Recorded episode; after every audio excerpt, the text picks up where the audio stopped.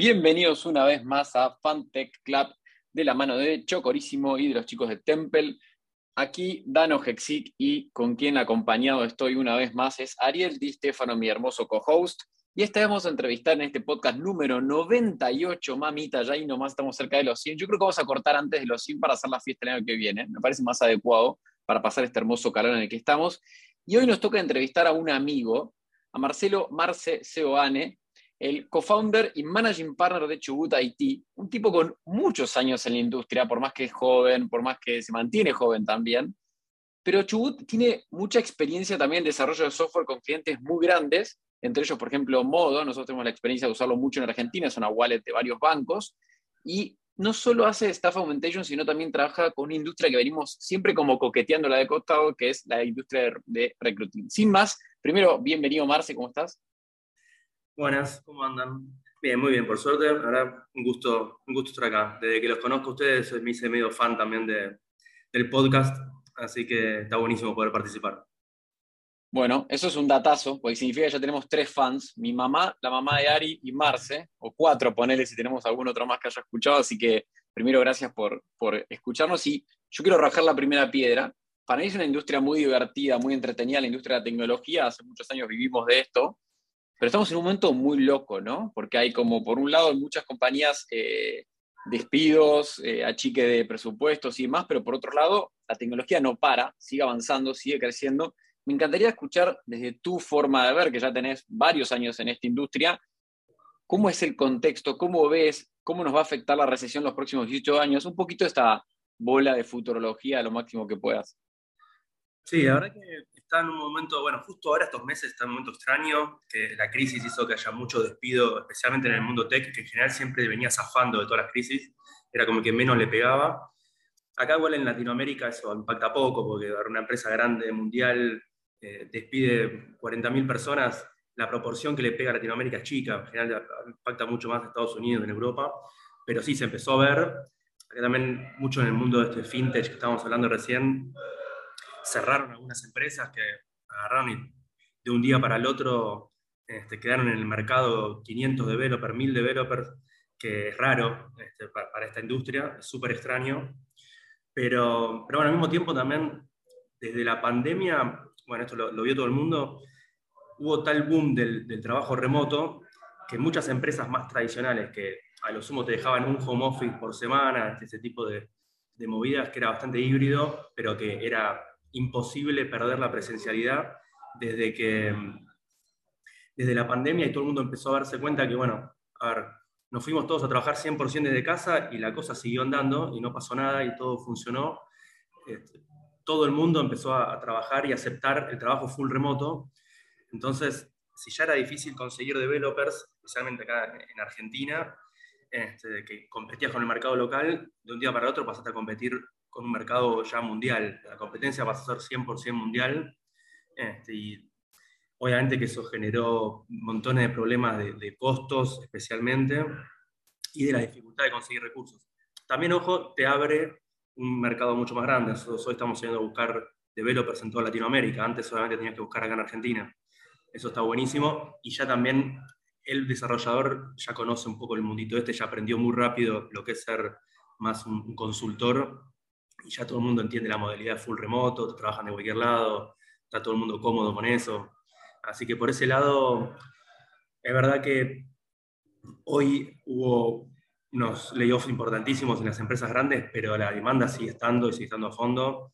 Y lo bueno de esto es que el mercado ya pasó a ser 100% global. O sea, hoy tenés gente, de hecho nos han robado a nosotros un recurso de Australia, que si antes no podías competir con Australia por la diferencia de horaria, son 12 horas y sin embargo ya la gente está buscando por todo el mundo. Ya no, es, la barrera esa se terminó y la verdad está buenísimo, está generando un contexto bastante interesante y estás empezando a trabajar con países que antes no, asumo tienes algún cliente, una interacción más comercial, pero de repente sus compañeros tuyos de trabajo y está, la verdad está bastante bueno.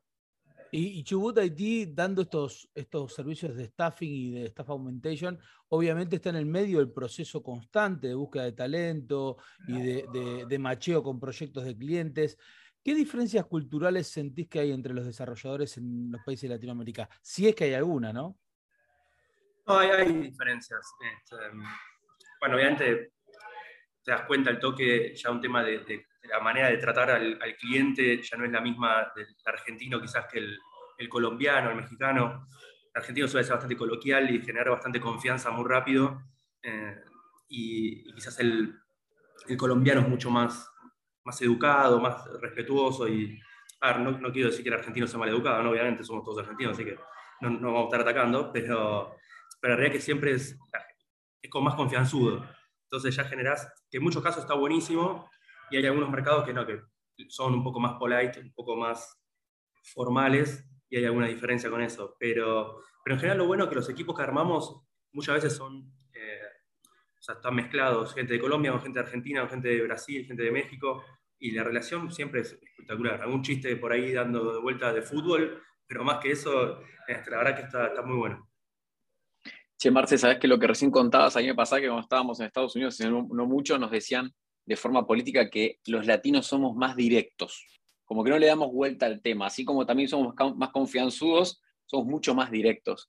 Ahora, también el tema del staff augmentation a vos te pone como en, dos lugares complicados, ¿no? Por un lado, la escasez, digamos, de conseguir esa persona indicada para ese puesto, digamos, de, la mejor forma, la más rápido y poder tenerlo ahí. Pero por otro lado, al fin y al cabo, vos estás trabajando también en que esa persona rote lo mínimo posible, ¿sí? Ya estás con un par de años largos, si querés, trabajando en esto, si tuvieses que identificar de las clásicas buenas prácticas que hoy te vienen funcionando, ¿cuál de ellas decís que post pandemia subsistió y siguió adelante? Porque viste que también hasta la pandemia era como que capaz el home office o beneficios de ese estilo eran como, uy, mirá, bueno, da esto versus el otro no lo da. Hoy el home office es un must. O sea, es casi trabajo híbrido, decime dónde querés trabajar y trabajar ahí. Pero ¿cuál de las top 2, 3 que digas, estas son las que mejor nos sirven para que la gente no rote tanto y se queden? Y esa es, difícil y es algo que estamos trabajando muchísimo, porque la verdad que cuando vos te das cuenta que conseguir un recurso nuevo es tan difícil, los que ya tenés y trabajan bien, están demostrados que se les gusta la cultura de la empresa y eso, los querés cuidar como si fueran tus hijos, no querés que se vayan con nada. Y la verdad que por suerte en eso tuvimos bastante, bastante, bastante suerte, tuvimos una rotación muy baja. los principios de la pandemia fueron durísimos para casi todas las empresas, por lo que yo escuché, porque claro, estás mucho tiempo en tu casa, te replanteas un montón de cosas y perdés el contacto personal, que es lo que muchas veces te ataba al trabajo. O sea, el día a día, estar ahí, en general nosotros, es toda gente bastante joven en, este, toda la industria, entonces bastante buena onda. Cuando se perdió eso con la pandemia fue difícil, fue un, golpe donde tuvimos una rotación que no hemos tenido nunca. Y ahora lo que estamos tratando de hacer nosotros en general, acá en Chubut, es, bueno, toda la gente que está acá en, en, en Cava tratamos de generar espacios de, presencialidad donde los chicos vengan. Hoy, por ejemplo, en la oficina somos 10, 15 chicos están ahora almorzando. Y hacemos muchos espacios de, de team building eh, online. Una vez por mes, por lo menos, nos juntamos todos, almorzamos. En general, lo que hacemos, le mandamos comida a la casa a todos los chicos, tratamos de almorzar juntos. Es el momento donde, bueno, todo el mundo más o menos está libre se puede ocupar de una a dos, decir, bueno, me lo tomo para almorzar y hacemos ese tipo de almuerzos. Y las chicas de, People siempre organizan, la primera media hora comemos, charlamos, nosotros, mientras los chicos comen, contando un poco las novedades, porque también al perder el día a día en la oficina, hay muchos que no saben qué está haciendo el otro, un proyecto, el otro. Entonces, ahora lo que hicimos en la primera media hora, estamos todos nosotros contando un poco las novedades mientras los chicos comen, y la segunda mitad siempre organizamos a un juego, estamos buscando siempre algún juego online que se pueda hacer entre todos, este, está en la competencia, están todos recriminando, siempre, siempre ganan los mismos, pero entonces tratamos de mandar algún premio, ese tipo de cosas. Y después armamos mucho también actividades after office para los que pueden sumarse.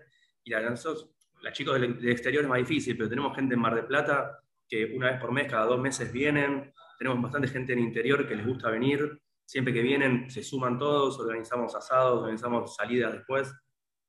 Tratamos de que no se pierda tanto ahora que está todo el mundo de la casa, cuando vivís a 10 cuadras de oficina, igual te quedas en tu casa, tratamos igual de generar algunos espacios este, como para que los chicos se conecten en otro, del otro lado, no solamente en el equipo que arman en el trabajo. Che, y Marce, para nosotros tenemos un montón de audiencia que si querés son emprendedores, ¿no? Y vos no, dejás de ser emprendedor también porque esto lo empezaste vos y hace varios años. Dentro de ese, de ese camino, como que mucho de lo que recién contabas tiene que ver con eh, herramientas que cuando vas del cero al uno, entre comillas, eh, las puedes hacer, ¿no? Son cosas culturales, digamos, el abrazo, el contacto, el team building, el evento, las cosas más, si querés, que puedes ir desde lo eh, buena onda, por decirlo de una forma, cuando vas de 1 a 10, entre comillas, eh, terminás pasando a cómo hago para que esta persona no solo valore la cultura, obviamente la parte económica, la cultura y todo lo que le podemos dar en términos de perks, sino también cómo hago que esta persona crezca conmigo. ¿ok? ¿Cuál sería un consejo para esos emprendedores que están pasando ese salto? Que dijiste que el salto, no sé, 20, 30, 50 personas para arriba, donde ya tenés equipos más grandes, equipos que quizás no conoces a todos, no puedes interactuar con todos, no le puedes traspasar ese amor de fundador, cultura a todos. Y entonces ahora tenés que empezar a capacitar también. ¿Cuál sería un consejo? Sí, eso es difícil, obviamente al principio, cuando sos cinco personas, seis personas, tenés conocimiento ya personal de cada uno, que es una relación es mucho más fácil generar la cultura. Después cuando empezás a crecer un poco, de hecho varios chicos nos lo plantearon en algún momento, che, ahora que, somos más, encima nos estamos uniendo con otra empresa, va a seguir siendo todo igual, vamos a seguir siendo Chubut, o sea que es como ellos lo ven, ese tipo de esa cultura que tenemos nosotros, y la idea es que sí, y en eso lo que nosotros trabajamos bastante es en algunas personas claves, es a los líderes de equipo, eh, buscamos mucho que tengan esa cultura, compartan esa misma cultura que tenemos nosotros y ellos lo imparten un poco hacia abajo. O sea, todos los líderes de equipo, obviamente que son muy buenos en lo que hacen, son geniales trabajando, pero siempre lo que más priorizamos es la cultura. Ahora estamos buscando, hace poco entró un project manager nuevo que va a liderar un equipo importante y lo primero que vimos, obviamente, su experiencia ni hablar, pero digo, lo primero que vimos es que la cultura que él llevaba y los soft skills y la forma de ser y eso se adapte bien al equipo, porque obviamente llega un momento que ya no puedes tener una relación personal con cada uno, pero sí este, podés trabajar de una manera para que los que están abajo tuyo eh, se sientan cómodos, le des el espacio y eso lo vayan esparciendo por todo, por todo el equipo. Vos sabés, Marce, que de, lo que contás, a mí siempre me viene la idea, yo trabajé 20 años en la industria también de, desarrollo de software, eh, que la problemática de, la falta de recursos iba a estar eternamente. ¿Viste cuando decís, esto pasan mil años y como la necesidad crece tanto más rápido que la capacidad de la sociedad de generar recursos eh, entrenados para estas necesidades, va a haber siempre esa necesidad. Pero en el último, diría, año, aparecieron algunos componentes de inteligencia artificial que no reemplazan a nadie, no hacen el laburo de nadie, pero empiezan como a decir, mira, hay ciertas cosas que se pueden apalancar eh, en, la inteligencia artificial. ¿Qué, papel crees que juega eh, estas herramientas como eh, Copilot de, GitHub o ChatGPT que te contesta algo de código blando y simple para alguna problemática? cómo ves ese entorno de inteligencia artificial aplicada a la parte de desarrollo? Y ahí, ni hablar que todo va evolucionando, ¿no? Obviamente la forma de programar ahora no tiene nada que ver con la que era hace 15 años cuando empecé yo, y no va a ser la misma dentro de dos años, tres. Pero, por ejemplo, ya antes arrancaron, la primera pregunta antes, hace cinco años, era las herramientas low code van a, van a eliminar a los developers. Y hace poco tuve un requerimiento de una persona que me decía, antes a un programador en par de, yo la verdad que ni las conocía cuando me las nombró, y entré en herramientas de low code. Sí, es verdad que empieza a haber herramientas que te hacen todo mucho más simple, pero en el fondo siempre necesitas un desarrollador que, integre todo. Hoy ChatGPT, vos lo ves, te resuelve bugs, te escribe código, te escribe unit test. La verdad que es espectacular. Eh, lo, lo, conocí hace poco, gracias a vos realmente, y que lo empecé a investigar más. Es increíble realmente lo que hace. Todavía le falta. Y eventualmente igual siempre va a haber alguien, por eso te puede escribir. Es como yo siempre lo comparo la programación con lo que es construir una casa, por ejemplo. Está bien, esto puede llegar a ser el albanil, pero después necesitas a alguien que diga dónde poner las cosas, dar el orden, diseñarlo, hacer la arquitectura.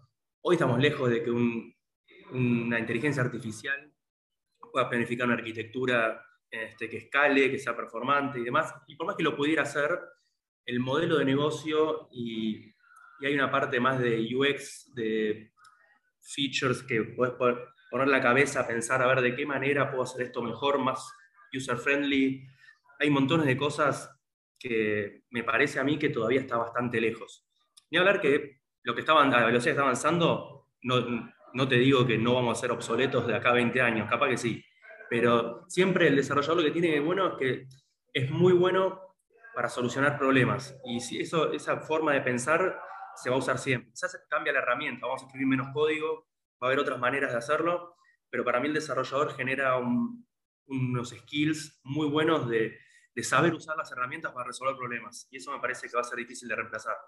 Sin duda, yo coincido con tu approach y además le agrego que me parece que eh, en, el, en, el, peor de los casos esto va a forzar a los desarrolladores a enfocarse en las herramientas, en su eficiencia, pero también en el negocio que es algo que, digo, hace 25 años atrás vos tenías el analista funcional, tenías el developer, tenías el DBA, tenías el, el project manager, y hoy medio como que el, mundo viró a tener muchos desarrolladores que sacan código porque, digamos, la verdad es que mucho del trabajo está preestablecido. Sin embargo, lo que, lo que mm, yo veo y quiero ahí ver tu, tu visión del tema, es que cada vez que salen nuevas herramientas, y, y, todo el tiempo esto está pasando, digo, nuevos lenguajes, nuevas herramientas, nuevas plataformas, Em, sobre todo las empresas grandes que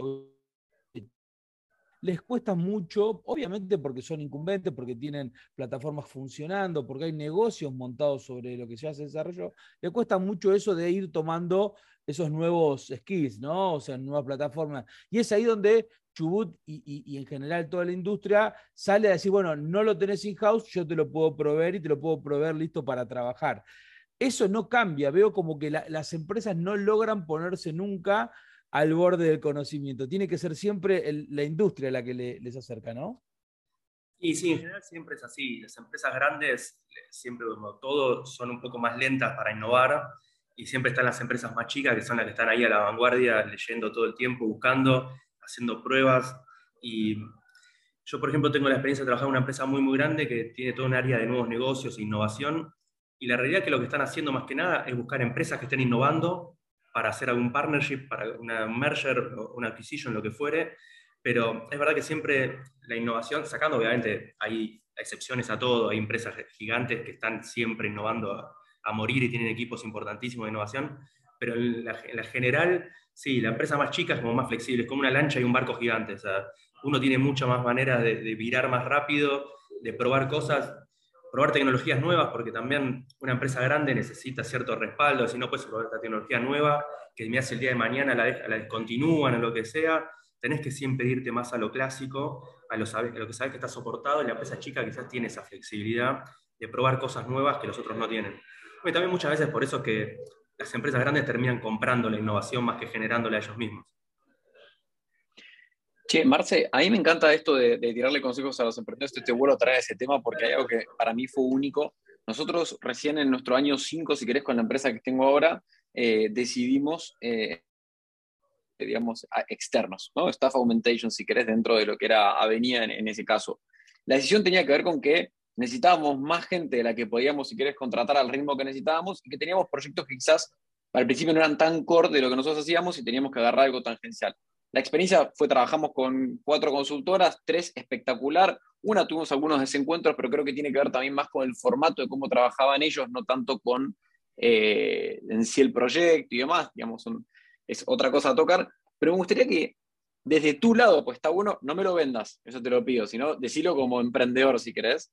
Desde tu lado, hay un... Total, total, pero sé que vas a ser honesto, pero digo, como emprendedor a veces vos tenés, al principio cuando arrancas, podés ir si querés a un enlatado o puedes buscar si querés una software factory que comience a hacerte ese principio de proyecto. Cuando estás más avanzado, también empezás a encontrarte con situaciones en las cuales terciarizo o lo voy haciendo adentro. Si tú dices que ayudar en momentos a emprendedores en los cuales se encuentran ante la toma de esa decisión, sabiendo que vos del otro lado brindás ese servicio, ¿qué tips les dirías como diciendo, che, mira, tenés que estar maduro acá para poder trabajar con un equipo que sea a través de un formato de staff augmentation, porque si no, no va a funcionar en A, B o C o tenés que asegurarte que del otro lado tengan un gran equipo de planificación para que vos entiendas entre lo que vos pedís y lo que te van a entregar, que no haya diferencia. O sea, dos o tres tips que digas, con esto, ahí toma la decisión. Sí, ahí yo lo que veo es, en general, nunca nadie va a entender tu negocio como lo entendés vos, como la gente que está dentro de tu empresa. Entonces, muchas veces cuando es, algo es el core de tu negocio, eso siempre está bueno tener el conocimiento in-house, tener gente ahí. Obviamente que siempre se puede usar staffing, hecho, con Modo, por ejemplo, teníamos chicos que están trabajando en el core, pero bueno, eran asignaciones largas, cuando los chicos eran prácticamente, eran empleados de, de Modo. Pero en general, cuando vos querés tercerizar algo y darle más, no te digo el control, porque nunca le haces el control de nada, de tu, de tu empresa a nadie, pero cuando mm, algo lo querés tercerizar 100%, en general siempre tiene que ser algo que sea satélite a, a tu core business real. O sea, si vos te dedicas a hacer lending, te dedicas a hacer una virtual wallet, lo que fuera, lo que es Virtual Wallet lo tenés que desarrollar vos, tenés que tener el conocimiento in-house. Obviamente que eso genera muchos problemas porque tenés que tener todo el soporte para un equipo más grande a veces, pero para mí es clave que todo ese conocimiento esté in-house. Después todo lo que es más accesorio, este, eso lo puedes tranquilamente tercerizar, porque justamente aparte te da esa ventaja. Muchas veces vos agarrás y decís, quiero, hacer, quiero desarrollar algo, son seis meses de trabajo, cualquier tecnología, y no puedes contratar tres personas para que te desarrollen eso, porque después, si yo ya lo terminé y ahora qué hago con estos tres chicos, los tenés que estar reinventando en otra cosa, este, o inventándoles trabajo cuando no va. En esos casos, que el, staffing es, excelente, porque te dan esa flexibilidad, de decir, bueno, quiero desarrollar esta funcionalidad, listo, agarro, ¿qué, equipo necesito? Este, bueno, lo armo, tercerizado, terminamos el proyecto, listo, lo suelto, si laburaron bien, si me ocurren cosas nuevas, lo paso a otro proyecto, pero cuando es gente que es tuya, es mucho, esa parte es mucho más difícil. Pero para mí lo que es tu core business, eso el control lo tenés que tener vos y me parece, por más que me juegue en contra de mi propio negocio, pero creo que la parte más core de tu negocio, o sea, el entendimiento a fondo de tu negocio, eso para mí lo tenés que tener en house siempre. Y Marce, vos sabés que nosotros cuando hablamos con, con emprendedores, con CEOs que tienen eh, hijo, le hacemos una pregunta más del estilo personal, pero yo la voy a mover un poquitito y te lo voy a preguntar con, más apuntando a, lo general, ¿no? Si vos tuvieses que pensar como emprendedor, como, como laburante de esta industria, alguna frase que represente lo que aprendiste en estos años. ¿Se entiende lo que digo? ¿Qué frase vos sentís que representa lo que aprendiste y lo que crees que es algo válido para, para transmitir? ¿Qué frase sería? Y sé si más frase más una idea. A mí lo que me parece siempre es que no puedes hacer nada a medias. O sea, si vas a hacer algo, lo tenés que hacer a fondo. Esto es una vivencia más personal. Yo cuando empecé con la empresa realmente teníamos un producto hacíamos auditoría médica. Eh, hicimos un producto que estaba buenísimo, estaba bárbaro. Yo era más chico, quizás tenía otra cabeza. Lo hicimos, estaba ahí medio en piloto automático. Yo tenía la vida de que quería, de libertad total. Eh, y después, bueno, se terminó el proyecto, quedó ahí, se murió. Y la verdad que hoy te digo, lo miro para atrás y digo, me quiero morir, porque la verdad que teníamos un producto, estaba buenísimo, y por no meterle a fondo, quedó en la nada. Este, hoy, en cambio, con lo otro, o sea, ahí estoy dedicándole a full, la cosa puede salir bien, puede salir mal, pero yo sé que si sale mal, bueno, aprendí algo, el próximo lo voy a hacer mejor. Ahora, si yo no lo hubiera dedicado a fondo como estoy dedicando ahora, seguramente me quedaría con ese sabor amargo que me quedé con la empresa anterior de decir, che, si yo me hubiera puesto las pilas, quizás esto era otra cosa. O sea, eso creo que es importantísimo. Si vas a hacer algo, hacelo a fondo. Bueno, como dice el Edano, siempre hay que quemar las naves. Hay que quemar las naves para no volver hacia atrás. Bueno, a todos ustedes, gracias por participar. Gracias, Marce, por estar con nosotros, por contarnos un poco más acerca del tema del staffing la industria y por dónde va el futuro de eh, los recursos y la inteligencia artificial en desarrollo. Y a todos los que nos escuchan semana a semana, recuerden que nos pueden encontrar en hola.fantechclub.com y en todas las redes en fantechclub.com. Estamos en el episodio 98, queda muy poquito para el 100.